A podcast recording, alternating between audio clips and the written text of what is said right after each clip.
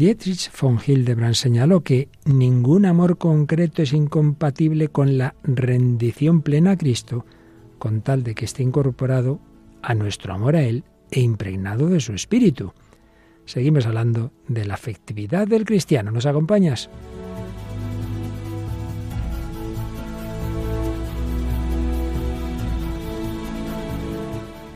El hombre de hoy y Dios, con el padre Luis Fernando de Prada.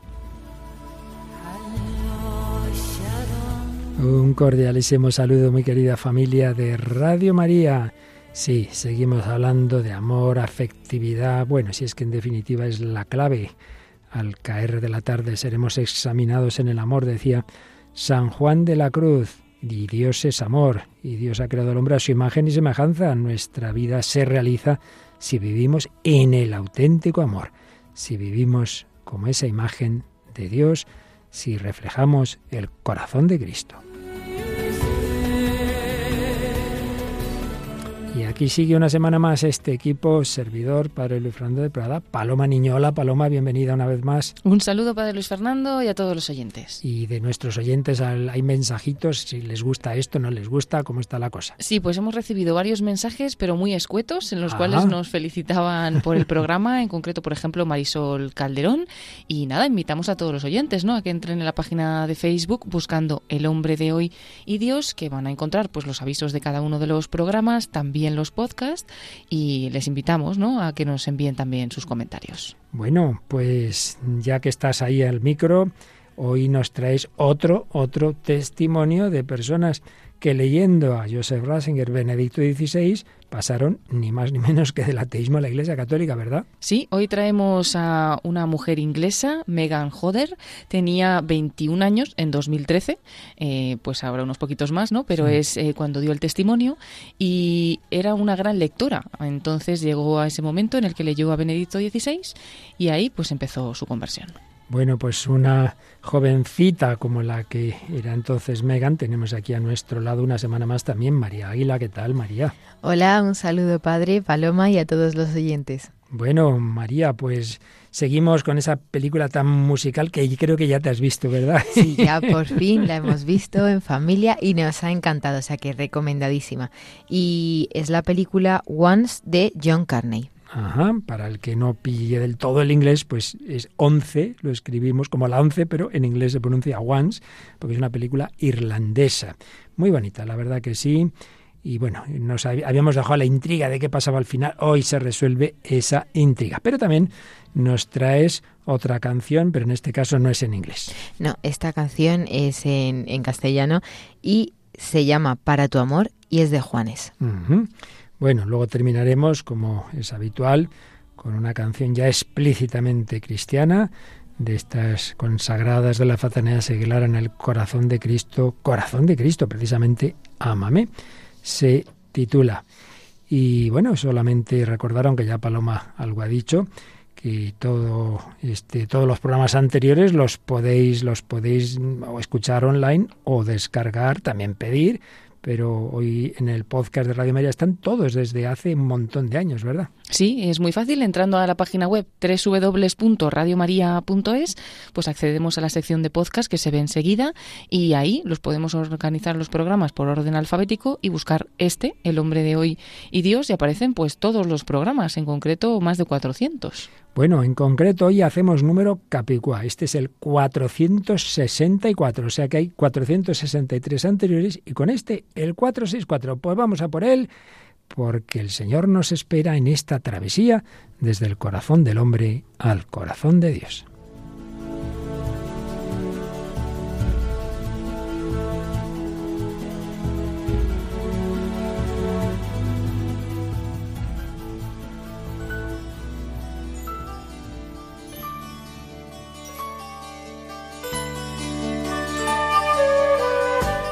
Bueno, pues una vez más os recuerdo el hilo que hemos ido siguiendo sobre este largo tema de la afectividad, a su vez dentro de ese bloque sobre el misterio del hombre. No somos máquinas, somos imagen y semejanza de Dios y también reflejamos ese amor de Dios. Y estábamos ya en esa parte final, el hombre perfecto es Jesucristo. Hemos estado hablando de ese corazón de Cristo, de esa humanidad, esa afectividad. Refleja en el hombre lo que es Dios mismo, el amor de Dios, el amor de la Santísima Trinidad. Y veíamos, empalmando con lo primero que vimos de todo este bloque, que eso implica que hagamos la voluntad de Dios no simplemente porque hay que hacerla con nuestra voluntad fría, sino, recordábamos el número 1770 del Catecismo, que nos enseña que la perfección moral consiste en que el hombre no se ha movido al bien solo por su voluntad, su fría voluntad, sino también por su apetito sensible. Digamos que nos apetezca hacer el bien. Y citaba ese número el Salmo 84.3, mi corazón y mi carne gritan de alegría hacia el Dios vivo. Claro, esto solo es posible si el corazón del cristiano está transformado, progresivamente ya se entiende que no es de todo de golpe, pero transformado por el Espíritu Santo a imagen del corazón de Cristo, como lo fue el de Saulo, que podría decir al cabo de años de su conversión, ya no soy yo, es Cristo quien vive en mí. Pues que podamos decir nosotros, ya no es mi pequeño corazón, es el corazón de Cristo el que ama en mí. Con esto hablábamos de la imitación de Cristo, que no es una imitación externa de un modelo, lejano a mí, yo emito lo que me parece, sino que el Espíritu Santo me va iluminando, me va transformando, me va dando un corazón semejante al suyo y luego ya, dependiendo de la vocación de cada uno, pues hacer presente a Cristo los misterios de su vida, pues según donde Dios me llame. Y retomábamos ese libro que hemos usado bastante en este bloque de Dietrich von Hildebrand, un filósofo converso al catolicismo, eh, titulada en su primera edición La afectividad cristiana. Luego una, una edición más reciente se titula El corazón. Este autor fue un gran defensor de esto que decimos, que la ética no solamente es una cuestión de pensamiento y de decisión de la voluntad, sino que implica la afectividad. Y en los últimos capítulos de su libro, pues tras habernos hablado del corazón de Cristo, nos decía que todavía sigue habiendo en algunos, o había cuando él lo escribía, pero yo creo que también hoy día, algunos enfoques de esa moral cristiana en la que sigue habiendo cierto estilillo un poco estoico. ¿Qué quería decir él con ese estoicismo y también con una tendencia de tipo oriental? Hablaba de tres grados, y ahí nos habíamos quedado. La más radical es desterrar toda afectividad. Déjese de sentimientos. Usted haga lo que ve con la cabeza que tiene que hacer, cúmplalo. Bien, sería lo más radical. Eso ya difícilmente nadie lo defenderá. Pero un segundo grado, que ya puede ser como más engañoso. Si no, sí, claro que hay que amar, pero solo a Dios. Las, las criaturas no son dignas de nuestro afecto, nos podemos enganchar a ellas. Bueno, habrá que, habrá que ver esto como es. Y tercera forma, de un cierto estoicismo. Sí, de acuerdo, hay que amar a Dios, hay que amar al prójimo, pero al prójimo a todos igual.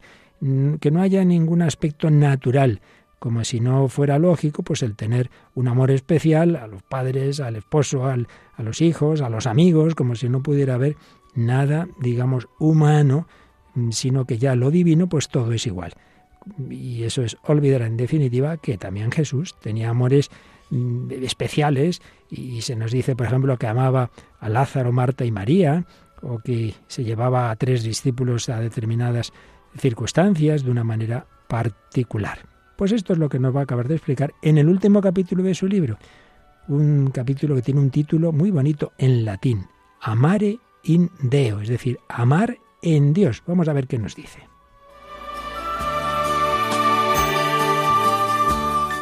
Pues ahí nos dice la frase con la que empezábamos este programa. En realidad, ningún amor concreto, paterno, filial, conyugal, entre amigos, ninguno, es incompatible con que nuestro amor principal sea Jesucristo, con la rendición plena y completa a Cristo, claro, con tal de que esos amores particulares estén incorporados a nuestro amor a Cristo e impregnados de su espíritu, quien ha dicho que el Señor quita los amores particulares si esos están bien ordenados, si el primero y principal es el amor al Señor, si uno está dispuesto a lo que sea. Oiga, pero fíjese que dice el Evangelio, si alguno viene detrás de mí y no odia a su padre, a su madre, eh, ojo, hay que entender, él no odia, ya se sabe que por, la limitación del lenguaje semítico, No odia lo que significa es no ama menos. Hombre, claro, claro que hay que amar menos a las personas humanas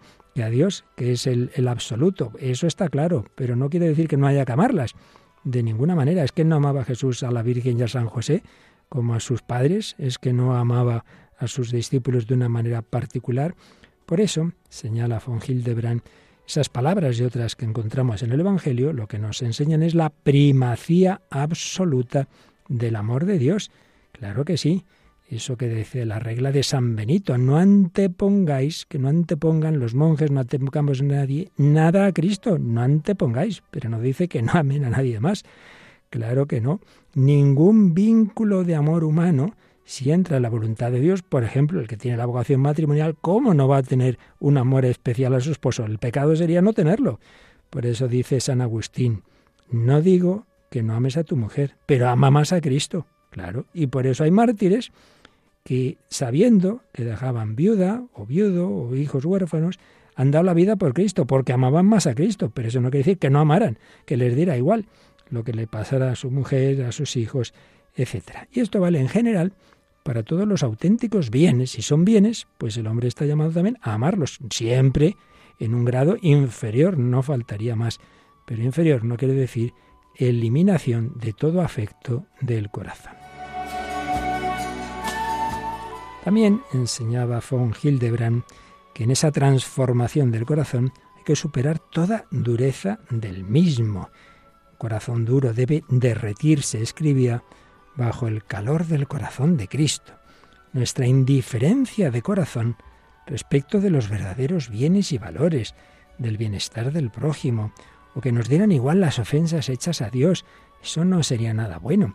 Esa embotadura e insipidez del corazón debe disiparse bajo el impacto del amor infinito de Cristo. Hoy si oyereis su voz, dice el Salmo, no endurezcáis vuestros corazones. Segundo paso, primero es derretirse el corazón, quitar la rigidez. El segundo, la purificación del corazón de todas las corrupciones que lo esclavizan, que lo debilitan, las garras del orgullo, las concupiscencias nefastas que, que, realmente nos esclavizan, nos quitan la libertad. Tercero, y aquí es donde viene también una expresión que hay que entender bien.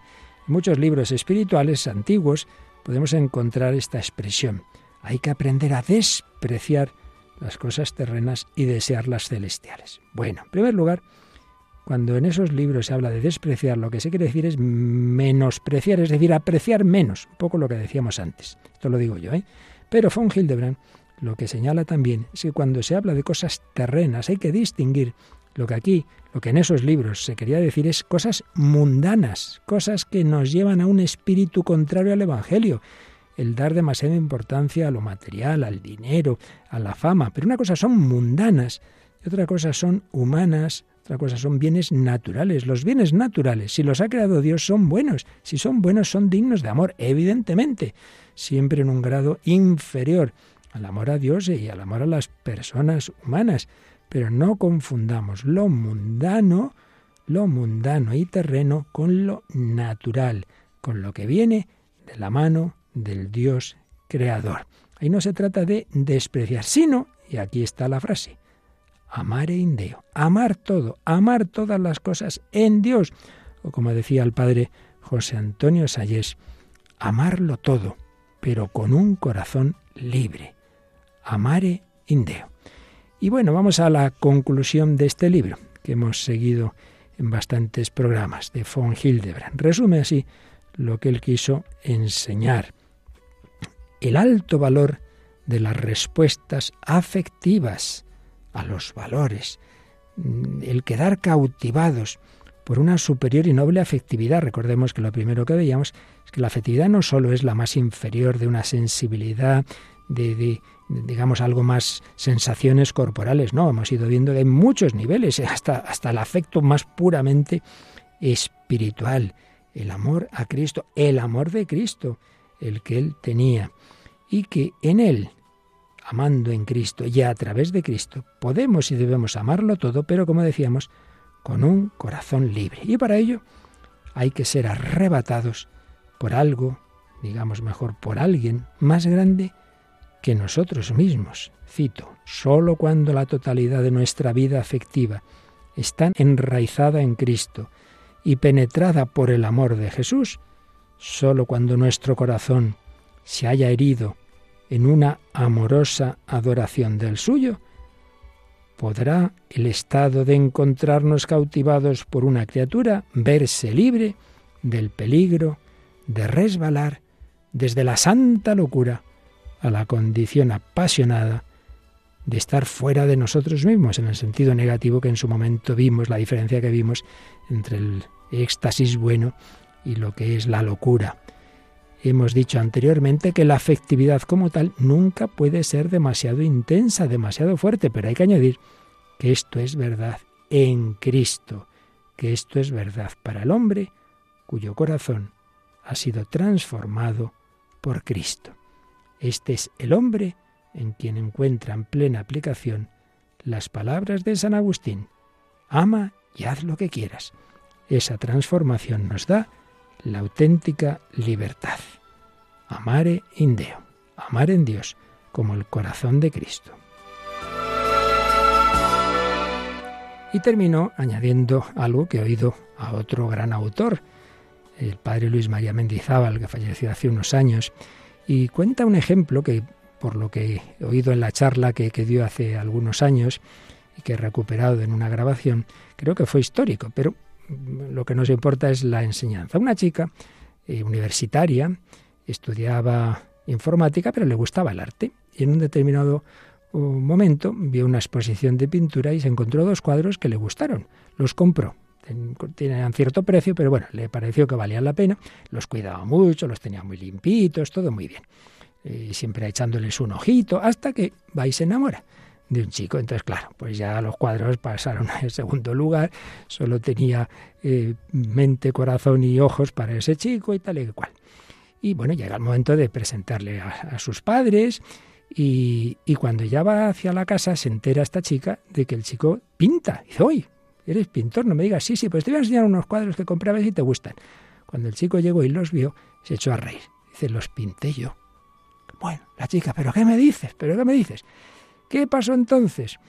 Pues que esos cuadros que habían quedado olvidados en ese enamoramiento volvieron a estar muy cuidaditos, muy limpitos. ¿Cuál es la enseñanza? Primero la chica, digamos, se enamoró de los cuadros. Como no tenía otra cosa más importante, era casi su ídolo. Luego ya cuando se enamora del chico, se olvida de los cuadros. Y ahora que ya ve que el chico ha hecho los cuadros, todo queda integrado. Desde ese amor a ese chico, cuidaba también, tenía ese, ese detalle de cuidar esos cuadros porque los veía como un reflejo. Y dice, claro, ya sé por qué me gustaron, porque de alguna manera te reflejan a ti. Ya sé por qué te gustaron. ¿Qué podemos ver aquí? Estamos llamados a amar a Dios con todo el corazón, pero muchas veces lo que hacemos es, como no amamos a Dios, nos quedamos en las cosas, en las personas como si fueran Dios. Cuando uno conoce a Dios y se enamora de Él, a veces se olvida de las cosas, de las personas, pero todo debe quedar al final integrado. Como dice San Ignacio de Loyola en sus ejercicios espirituales, cuando uno tiene el verdadero amor de Dios, está llamado a amarlo todo, pero siempre desde Dios, siempre en Dios. Bueno, pues ahora la chica amando a, a su novio, también quería esos cuadros. Estamos llamados a amar todo lo que Dios nos ha dado, cada uno según su vocación, pero siempre desde el amor de Cristo, no como algo autónomo, pero tampoco despreciar como tal nada. Pues es lo que le pedimos al Señor, que forme en nosotros un corazón así, un corazón amante, desde Dios a toda la realidad que Él nos ha dado.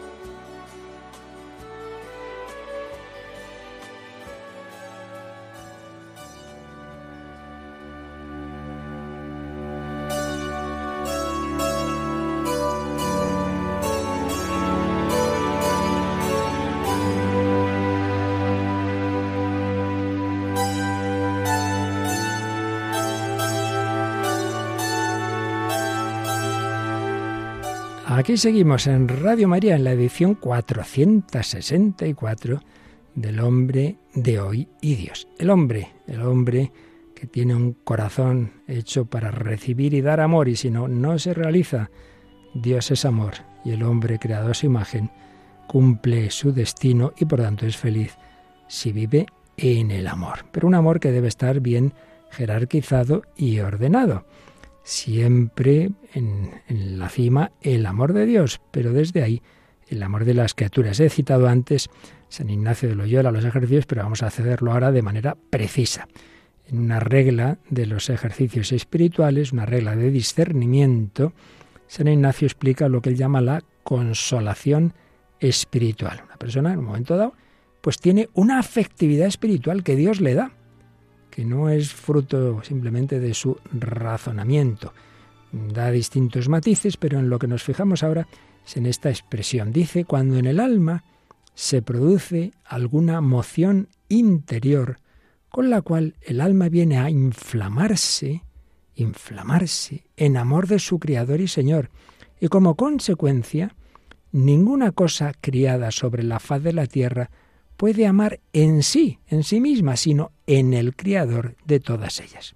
¿Veis? No dice San Ignacio que no se amen las cosas criadas cuando uno ha sentido el amor de Dios, sino lo que dice es amarlas, pero en Dios, desde Dios, no como si fueran algo autónomo, es que no existe nada autónomo, todo lo que existe existe porque Dios lo ha creado y Dios lo sostiene, y es un reflejo de Él.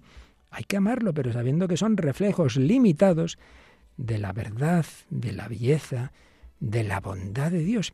Y entonces podemos caer en dos extremos. Uno, amarlo como si fueran Dios, la idolatría. Las idolatrías sean propiamente adorar ídolos, sean las idolatrías de nuestro mundo moderno, que idolatra a esta persona, que idolatra a esta ideología, que idolatra al Estado, que idolatra al partido, que idolatra al futbolista, al, al cantante, hacer un Dios del mal, mal, muy mal. Pero tampoco estaría bien, no, no, yo no amo a nadie, yo solo a Dios, yo me encierro a rezar y no quiero saber nada de nadie. Pues tampoco, amarlo todo, con un corazón libre, amarlo desde el Creador. Y ver en todo lo que hay reflejos, reflejos limitados, verdaderos, si es así, bellos, buenos, pero limitados. Y bueno, por eso en este programa vamos buscando tantas veces los reflejos limitados, pero verdaderos, de Dios en la, en la música, en la pintura, en la literatura, en la filosofía, en la psicología. Lo más habitual en la música, María, y esa es tu especialidad.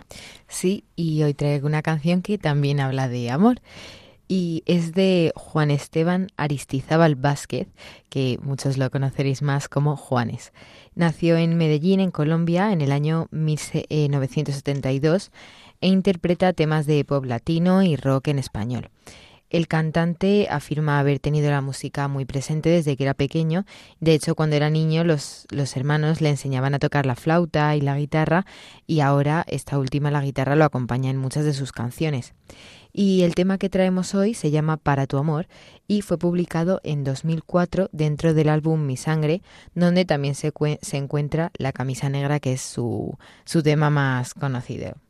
Y mm, este fue el álbum de mayor éxito para el cantante, del que se vendieron más de 4 millones de copias a nivel mundial. Y también alcanzó el número uno de varias listas, como la Billboard de álbumes latinos, que ya hemos hablado en otra ocasión, que es como la lista más reconocida a nivel mundial. Eh, este tema que vamos a escuchar fue muy sonado, sobre todo en el continente americano, donde fue una de las 10 canciones más escuchadas por el público latino y se posicionó en los primeros puestos de las listas de éxitos sudamericanas.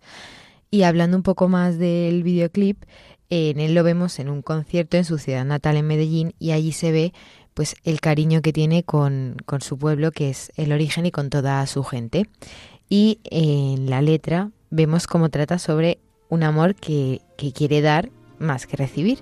Y es lo que vamos a escuchar ahora. Para tu amor de Juanes. Para tu amor no tengo todo, desde mi sangre hasta la esencia de mi ser.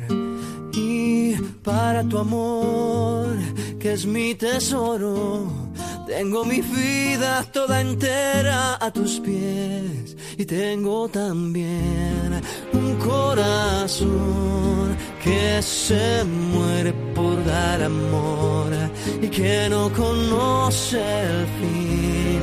Un corazón que late por vos. Para tu amor hay despedidas. Para tu amor yo solo tengo eternidad. Y para tu amor que me ilumina, arco iris y un clavel. Y tengo también un corazón que se muere por dar amor y que no conoce el fin. Un corazón que late por vos, por eso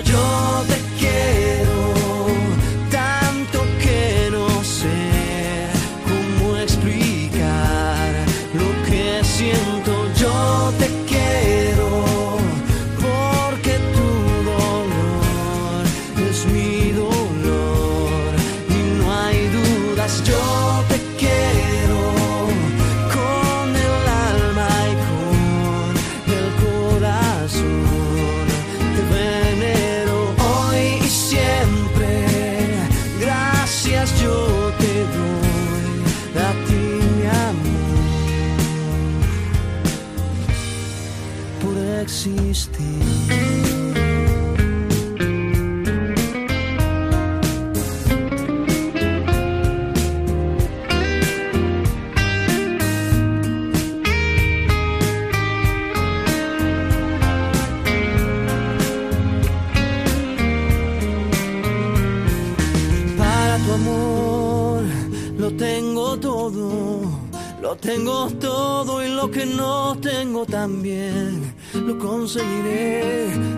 Tu amor, que es mi tesoro, tengo mi vida toda entera a tus pies y tengo también un corazón que se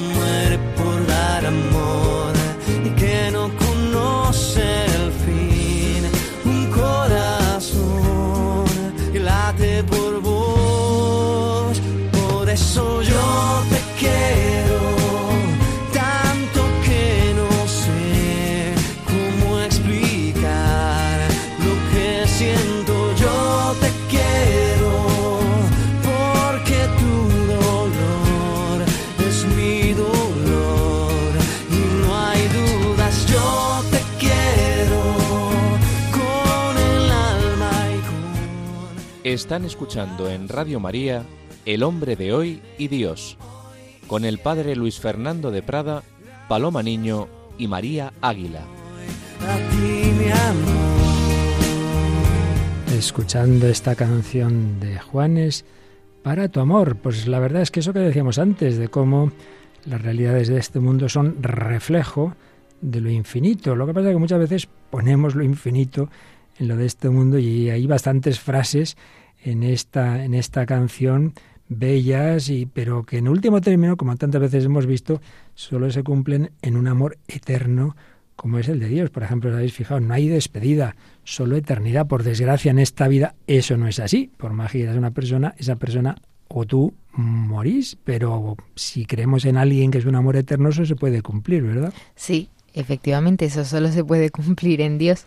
Y yo también he visto una frase que dice, tengo un corazón que se muere por dar amor, que es un poco también lo que estábamos hablando antes, de que tenemos esa necesidad de amar porque hemos sido creados a imagen y semejanza de Dios y Dios es puro amor. Entonces tenemos esa necesidad que también dice en una parte como que no entiende, no sabe cómo explicarlo, todo lo que puede llegar a querer a esa persona, pero la explicación es porque tenemos el amor que nos ha transmitido Dios.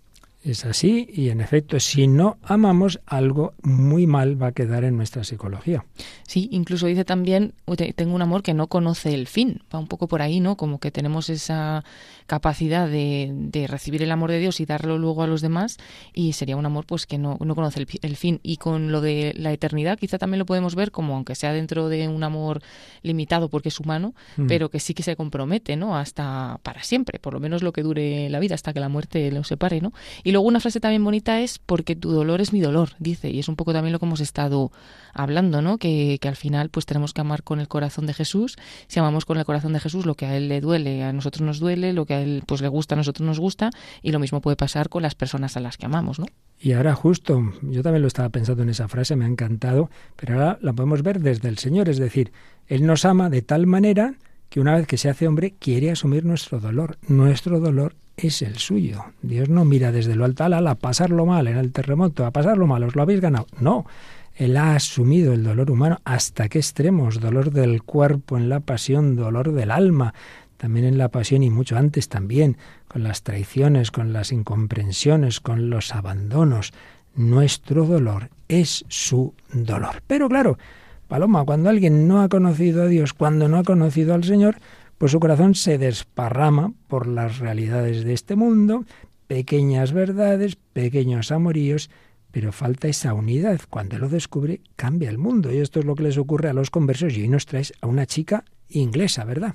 Sí, es Megan Houder y ella pues eh, eh, tiene 21 años, bueno, tenía 21 años cuando dio este testimonio en el año 2013 y realmente todo cambió en su vida cuando decidió que para poder burlarse de la Iglesia Católica, pues con de verdad, ¿no? necesitaba leer directamente a Benedicto XVI. Ahí empezó su cambio. Pero bueno, retrocedemos primero a la infancia. Ella dice, fui educada sin religión alguna y tenía ocho años cuando sucedió el atentado de las Torres Gemelas, el 11 de septiembre de 2001. La religión era irrelevante en mi vida personal y durante mis años formativos, pues esta misma religión solo aportaba un trasfondo de noticias sobre violencia y sobre extremismo, ¿no? Después de este atentado que, que vivió pues siendo pequeña.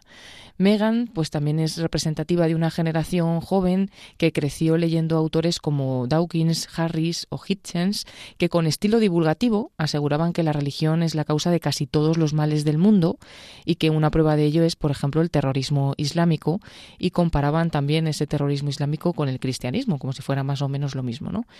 Y aún de adolescente dice Megan que ella entendió que tenía que leer más allá de los polemistas del nuevo ateísmo, que tenía que leer más. Era pues una lectora empedernida, le encantaba leer y bueno, decidió documentarse sobre eh, los más ilustres enemigos de la razón, que son los católicos, para poderlos refutar en su ignorancia, ¿no? O sea, realmente ella lo que quería era poder eh, refutar más a los católicos. Y lo primero que hizo fue leer el famoso discurso de Ratisbona de Benedicto XVI que defendía la razón frente a la fe ciega. También leyó el libro más corto que pudo encontrar de Benedicto XVI, que era un libro que se titulaba Sobre la conciencia, y dice ella, yo esperaba y deseaba mostrar la irracionalidad de los cristianos y sus prejuicios para poder defender mi ateísmo, pero por el contrario, al leer a Benedicto XVI, me presentó un Dios que era el Logos, no un dictador sobrenatural que aplasta la razón, sino el estándar de bondad y verdad objetiva que se expresa en sí mismo, hacia el que se orienta nuestra razón, en el que lograr su plenitud una entidad que no controla nuestra moral robóticamente, sino que es la fuente de nuestra percepción moral. Es decir, cambió totalmente su pensamiento, ¿no? Y lo que encontraba Megan en estas lecturas no era precisamente lo que los autores del nuevo ateísmo le habían dicho. Era una percepción de fe más humana, sutil y creíble de lo que esperaba, así lo dice ella con sus palabras. Me animó a buscar más en el catolicismo, a reexaminar con un ojo más crítico algunos de los problemas que tenía con el ateísmo. Y es que ella, aunque era atea, pues tenía algunos problemas con el ateísmo. Por ejemplo, dice que uno de los problemas era la moralidad. Entendía que una moralidad sin Dios tiene dos tendencias problemáticas.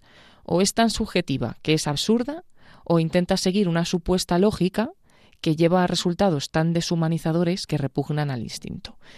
Sin embargo, las teorías éticas que mejor superan estos problemas entendió que eran teorías teístas. Y después de leer a Benedicto XVI, pues el teísmo no parecía tan absurdo, ¿no? Como en un primer momento. Otro problema que tenía con el nuevo ateísmo es la metafísica. Dice, pronto vi que haber confiado en los nuevos ateos para tener argumentos contra la existencia de Dios fue un error, porque Dawkins, por ejemplo, hace un tratamiento desdeñoso de Santo Tomás. Dawkins solo aborda un resumen de las cinco vías y sin entender lo que aportan. Entonces yo ahora al, buscar dentro del cristianismo, pues dice, me volqué en las ideas tomistas y aristotélicas y vi que eran una explicación válida del mundo natural, una explicación que los filósofos ateos no habían sabido atacar de forma coherente. Megan pues buscó incoherencias, inconsistencias en la fe católica, pero tuvo que admitir que una vez que se acepta su estructura y sus conceptos básicos, todo encaja a total velocidad, dice ella con sus palabras. Por ejemplo, habla también de la exigente moral sexual católica, que pues ella pensaba que era un sinsentido, ¿no? Y sin embargo se dio cuenta de que tenía todo el sentido cuando lo abordaba según los textos de la teología del cuerpo de Juan Pablo II. Eh, la idea básica detrás de todo esto es que las cosas realmente importan. Entonces, en el catolicismo, el sexo importa, el cuerpo importa, la vida y la fertilidad importan, y lo que se hace es importante, tiene consecuencias y expresa algo. Por lo tanto, esa ética sexual católica no era una lista de prohibiciones, como dice la caricatura, sino que era el reconocimiento de que hay una armonía entre Dios y la humanidad incrustada en el mundo material, que se manifiesta de forma asombrosa y aguda en la complementariedad entre el hombre y la mujer y su llamado a ser una sola carne. Megan, que había nacido en una Inglaterra de absoluta libertad sexual, pues señala que el hecho de que los fallos contraceptivos juegan un papel muy importante en casi dos tercios de los abortos en el Reino Unido y las enfermedades de transmisión sexual también tienen niveles altos históricos, pues eso indicaba también el fracaso del sexo sin consecuencias, ¿no? Bueno, pues varias cosas que fue desmontando, desmontando, hasta que, hasta que llegó pues a darse cuenta de que todos estos libros, todas estas lecturas, cada vez que estudiaba más, todo ello le estaba llevando a la fe. Y sin embargo, la fe no podía ser solo un ejercicio intelectual, una sentida a ciertas proposiciones, sino que tenía que ser un acto radical de la voluntad que engendrase ya todo un cambio en la persona, en concreto en su persona, ¿no? Contempló entonces cómo eran los católicos que ya conocía. Le gustó y dio el paso. Finalmente se bautizó en, en, Pentecostés del año 2013 y entró en la Iglesia Católica. Y hoy dice, por cada ateo considerado y documentado, hay otro sin ninguna experiencia personal en nada religioso, ni interés en el debate, que simplemente se deja llevar por la corriente cultural. Y ella quiere ser un ejemplo, aunque sea pequeño, de la atracción del catolicismo en una era en que a veces parece opuesta a él de forma intratable. Bueno, pues os recuerdo que este es uno de los muchos testimonios que estamos mm, buscando estos últimos programas, tras el fallecimiento de Benedicto XVI, están saliendo muchos casos de personas que realmente el leerle, el acercarse a él, el conocerlo, el leer sus obras, les llevó a la fe.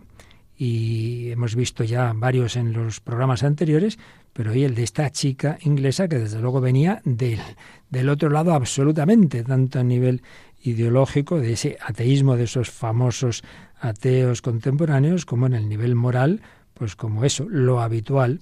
No existe ninguna regla, no existe ninguna norma y sin embargo es una chica que piensa. Cuando uno piensa, de verdad, recuerdo un profesor que decía, un profesor católico que decía a sus alumnos en la universidad, yo no os digo que penséis como yo, Solo os pido que penséis. Ahora, si pensáis, acabaréis pensando como yo.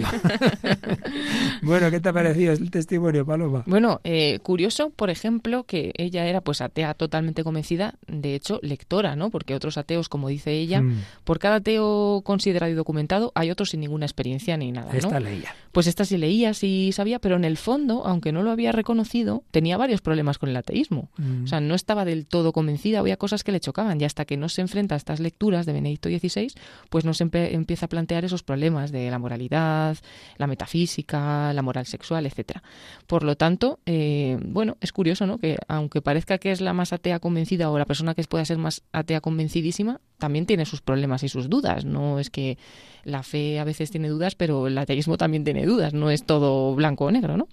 Y eso me ha llamado la atención y, luego, bueno, cómo no solo se queda en ese trabajo de la intelectual, por decirlo así, sino que ella misma dice que ya la fe es otra cosa, que ya tiene que hacer un acto de voluntad total y cambiar, ¿no? Y eso le lleva el haber contemplado pues cristianos a su alrededor, personas que le parecieron convincentes, ¿no? Y ya es cuando se decide ir al paso. Ya no basta pensar que hay que hacerlo, razonar, sino dar un paso, dar un paso de acercarse a esas fuentes en la que esos cristianos que ya ha conocido pues han recibido la fe y ahí entran ya los sacramentos. Entonces se bautiza y recibe esa gracia. ¿En qué te has fijado tú, María? Pues también en eso, en que era muy, estaba convencida de que era atea, de que era atea, y luego al final, leyendo realmente sobre la religión, porque claro, lo que pasa, y yo creo que también pasa mucho ahora, es que la gente que, que no cree en Dios es porque tiene muchos prejuicios que no son reales. O sea, en el momento en el que entras dentro y te enteras bien de, de todo mm. y lees y te documentas y preguntas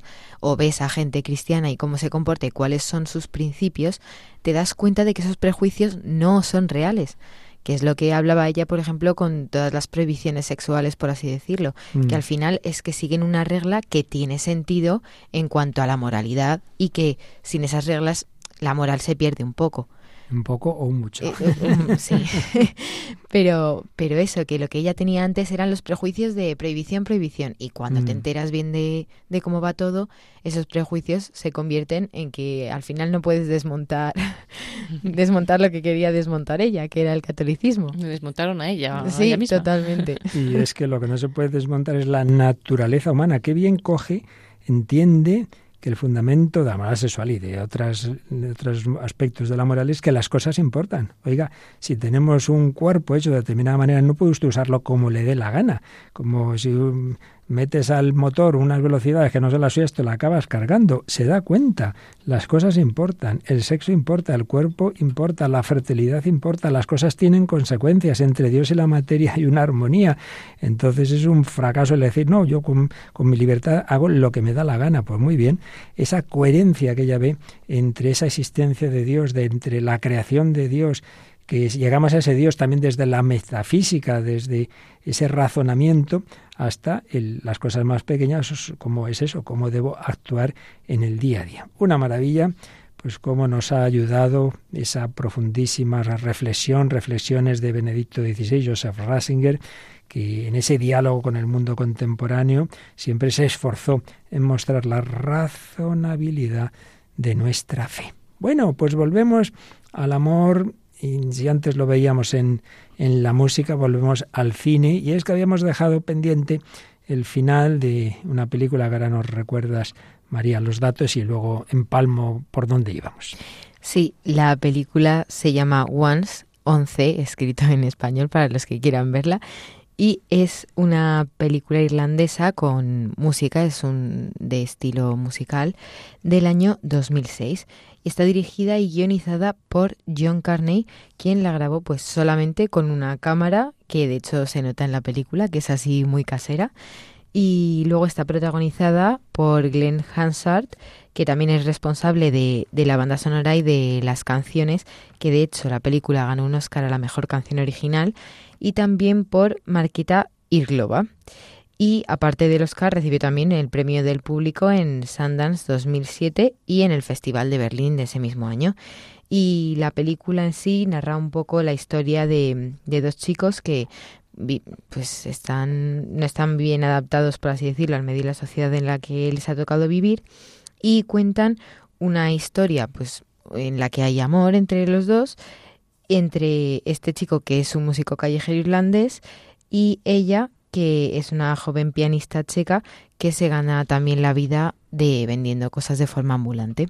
Bueno, pues el día anterior oíamos algunos cortes de cómo se conocen, pues precisamente por la música y claro, ellos tenían una situación propensa a acercarse afectivamente. A él le había dejado su novia, ella está casada con un hombre que se había quedado en la República Checa, mayor que ella, y bueno, ya se nota que la cosa está pues muy fría, y claro, se van conociendo, se van tratando, se entusiasman con la música, hay escenas muy bonitas de tipo musical, y al que le guste la música y la música irlandesa, pues la verdad es que, que se comprende ese, ese premio que decías a la música, pero bueno, ya la cosa va acabando, y nos quedaba ese momento que oíamos una escena en que, en que ella al final eh, le, le, dice que no, que no se va a ir con él porque él le había planteado irse a Londres. Pero le dice, bueno, pero por lo menos ven a verme eh, luego a despedirte. Y decíamos, ¿qué va a pasar? ¿Qué va a pasar? Bueno, pues vamos a, vamos a escuchar, vamos a escuchar algo de, de, de lo que realmente ocurrió. Me voy por aquí. ¿Y eso? ¿A dónde vas? A casa. ¿No me acompañas o iremos el CD desayunando? No, tengo que ver a Ivonka y organizar las cosas. ¿Tú igual? Sí. ¿Te marchas? A Londres. ¿A qué viene esto? ¿Qué, ¿Qué, te pasa? Anoche hablé con mi marido. Va a venir. Estupendo. Es genial. Me alegro mucho. Es bueno, sí. Probaremos de nuevo. Es lo mejor. Ya. Es el último día. Tomemos una taza de té. Desayunaremos lo que sea juntos. Escuchamos el CD y te vas cuando quieras. ¿Para qué? ¿Qué importa? ¿Para qué? Por estar juntos. Ya hemos acabado. ¿Para qué voy a ir? Si voy sería para flirtear. ¿Qué? ¿Flirtear? No sería flirtear. Sabes que sí. Y sería bonito. ¿De veras? Muy tentador. ¿En, ¿en serio? Pero sería inútil.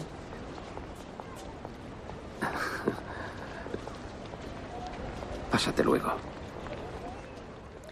Bueno, pues uno tal como está el patio se esperaba otro final, ¿verdad? Totalmente. Totalmente. Te esperas que acaben juntos y bueno, pues... Pero ella le dice, no. no, viene mi marido y lo vamos a intentar otra vez. Y sería bonito, sí, ese sentimiento superficial y están a gusto, que es lo que dice el otro. Venga, no le den más vueltas. Pues lo que decía Megan, eh, las cosas tienen sus consecuencias, ¿verdad, Paloma? Sí, me ha recordado también al testimonio de unos programas atrás que, pues, que el, señor que le había abandonado su mujer eh, aguantó, ¿no? Esperó hasta el final y tal. Y bueno, ella aquí podría haberse ido también con este chico, mm. pero bueno, pues decide que es su marido, que tiene un marido y que, y que lo van a volver a intentar, así lo dice, ¿no? Entonces es verdad que ya no tiene mucho sentido que siga viendo al otro chico porque si ya ha decidido eso y es lo bueno, pues así tiene que ser. ¿Para que vamos a, a tentarnos? Claro, y de hecho es lo que iba a decir, que ella misma dice que es como una tentación y que directamente, que a ella le gustaría, que estaría bien, pero como es una tentación, prefiere ni, ni hacerlo para, para evitar consecuencias mayores, mm. porque todos los actos tienen consecuencias. Así es. De todas maneras, tengo que decir que en la conversación hay algo más, pero no voy a decirlo porque, hombre, si uno la ve, pues no vamos a decir aquí todo. Así que todavía puede pasar alguna cosita más. Y lo que sí que vamos a escuchar, porque hay otra parte de, de la relación afectiva, que es este hijo vive con su padre que se ha quedado viudo hace poco. Entonces, claro, se, se ayudan mutuamente, pero vamos a ver un detalle bonito en esta conversación. ¿Cuándo te marchas? ¿Cómo? Tengo algo de dinero para ti para que alquiles un piso. Iré a verte cuando estés instalado. ¿Cuándo crees que podrás irte? Me voy mañana, papá. Oh, vaya. Sin pensártelo. ¿Estarás bien? ¿A qué viene eso? Estuve bien muchos años hasta que tú volviste, ¿no? No tengo por qué irme ya. Puedo aplazarlo unos meses. Y te deseo lo mejor, hijo. Gracias, papá. Haz que tu madre esté orgullosa. Orgullosa desde el cielo, porque como decíamos, había muerto. Bueno, pues si se puede tontear en esa relación de esos novios, o llamémoslo como queramos, también reconozcamos que en la relación padres-hijos puede haber un amor posesivo, puede haber un amor interesado. El padre podía decirle, no, no, no, no me puedes dejar solo, que estoy viudo, quédate. No, no, tengo un dinero para que tú también te independices. Pero el hijo a su vez dice, oye, que puedo esperar. ¿Habéis visto ese detalle de amor oblativo? No simplemente ir cada uno a lo suyo. Sí, y también, o sea, hay que poner un poco en contexto que no tenían dinero casi. o mm, sea, era una familia súper humilde que de hecho él se dedicaba a cantar en la calle para ganar un poco de dinero y arreglaban aspiradoras, o sea que mm. tampoco... Y, y si el padre eso, aunque seguramente querría que el hijo estuviera con él, le dice, tú también tienes que hacer tu vida, tú también tienes que irte, y yo es que hasta, te doy el poco dinero que tenemos para que vayas allí, yo iré a verte, o sea, como se nota ese apoyo que luego el hijo pues también intenta un poco devolver de esa forma, diciendo, no, pero si quieres me voy luego un poco más tarde y tal. Sí, igual me he quedado con lo mismo. Primero, pues está claro, normalmente los padres siempre son como muy generosos, ¿no? Y, miran por los hijos normalmente, pero podía ser que el otro chico pues no, no respondiese, ¿no? Y me ha gustado pues ese gesto también de decirle, bueno, pero yo puedo estarme más tiempo si tú lo necesitas, a pesar de que el chico pues tendría ganas de irse ya, pero bueno, pues le dice a su padre, yo puedo quedarme el tiempo que, que tú quieras, ¿no? Pues sí, así que bueno, en este caso, otras muchas veces ya sabéis, ponemos cortes de películas que no recomendamos la película como tal, sino, bueno, que la usamos para sacar una enseñanza. En este caso, sí, una película que se puede ver en familia, que no tiene ninguna escena fuera de lugar. Once, existe, existe todavía, claro que sí. El reflejo pues en la verdad, en el pensamiento, en el amor, en, el, en la música y en el cine de la auténtica verdad, belleza y bondad, el logos, a cuya imagen y semejanza hemos sido creados. Pero para amar así, eso sí, necesitamos ser amados. Uno no da lo que no tiene. Por eso terminamos con esta canción de estas jóvenes consagradas al corazón de Jesús, fraternidad sagrada en el corazón de Cristo, en que le piden a Jesucristo resucitado y vivo, le piden ese amor para amar. Necesitamos, Señor, que tú nos ames. Según nos amas, te podremos también amar y ahí habrá una mutua circularidad, un círculo no vicioso, sino virtuoso. Claro, habiendo conocido el amor de Dios, quiero corresponder a Él. Y tú, a su vez, viendo que yo lo intento, me vas a amar más. Si alguno me ama, mi Padre le amará. Vendremos a Él y haremos morada en el corazón de Cristo. Ámame. Corazón de Cristo,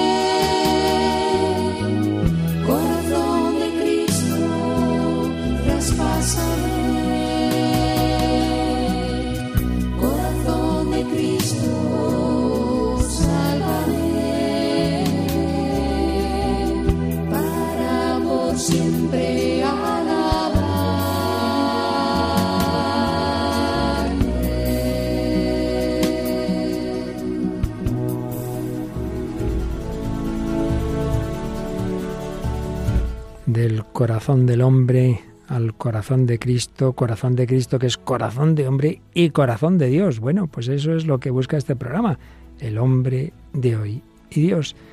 En la música, hoy oíamos a Juanes, ahora estas chicas, en el cine, la película Once, pero en la vida, en la vida real, como la conversión al Dios revelado en Cristo de Megan Hodder y todo lo que hemos ido aprendiendo de Dietrich von Hildebrand y otros autores. Bueno, nos queda todavía un poquito más para rematar esta última etapa del corazón humano transformado por el Espíritu Santo en un corazón semejante al de Cristo, que son algunas indicaciones prácticas. Y sobre todo seguiremos la obra de un sacerdote que es psiquiatra, el padre Francisco Insa, Fijaos qué título tan interesante. Con todo tu corazón, con toda tu alma, con toda tu mente, formar la afectividad en clave cristiana. Pues de esta obra recogeremos algunas pinceladas para los últimos pasos de este itinerario que hemos ido realizando sobre la afectividad, esa dimensión tan importante de la antropología, de la psicología humana. Será la edición 465 del hombre y Dios. Y recordamos, Paloma, que todas ellas las podemos volver a escuchar, ¿verdad? Sí, podemos escucharlo en el podcast de, Radio María, buscándolo en la página web www.radiomaria.es, pero también en las aplicaciones de podcast, en Spotify, Google y Apple Podcast. En todos ellos podemos encontrar todos los programas de Radio María y este también, El hombre de hoy y Dios. Y si uno no quiere estar ahí enredando con el ordenador, prefiere que le manden desde aquí un DVD o varios o un pendrive, que es lo más cómodo hoy día, pues no tiene más que llamar al 91 822 8010 o entrar también en nuestra página web, en los pedidos de programas y encargar. Y ahí en un pequeño pendrive, madre mía, 500 horas, más o menos, de, de, emisiones desde hace 11 años. No está mal, ¿eh? No está mal, se puede llevar en un bolsillo, así que... En un bolsillito. Esto de la informática, la verdad es que también es una cosa milagrosa. Sí, sí, sí, la verdad que está bien. Bueno, pues María Águila, Paloma Niños, servidor para Luis Fernando de Prada, os agradecemos el acompañarnos y no faltéis el próximo día, como veis, muy interesante, pero ahora mismo también algo que, que vale la pena para elevarnos también desde música ya de por sí sagrada hacia el corazón de Dios. Sí, aquí en Radio María España seguimos con el programa Música de Dios que dirige el padre Eusebio Guindano.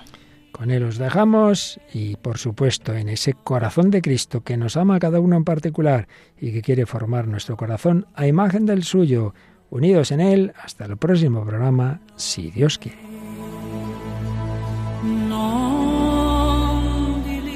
Así concluye El hombre de hoy y Dios, un programa dirigido en Radio María por el Padre Luis Fernando de Prada.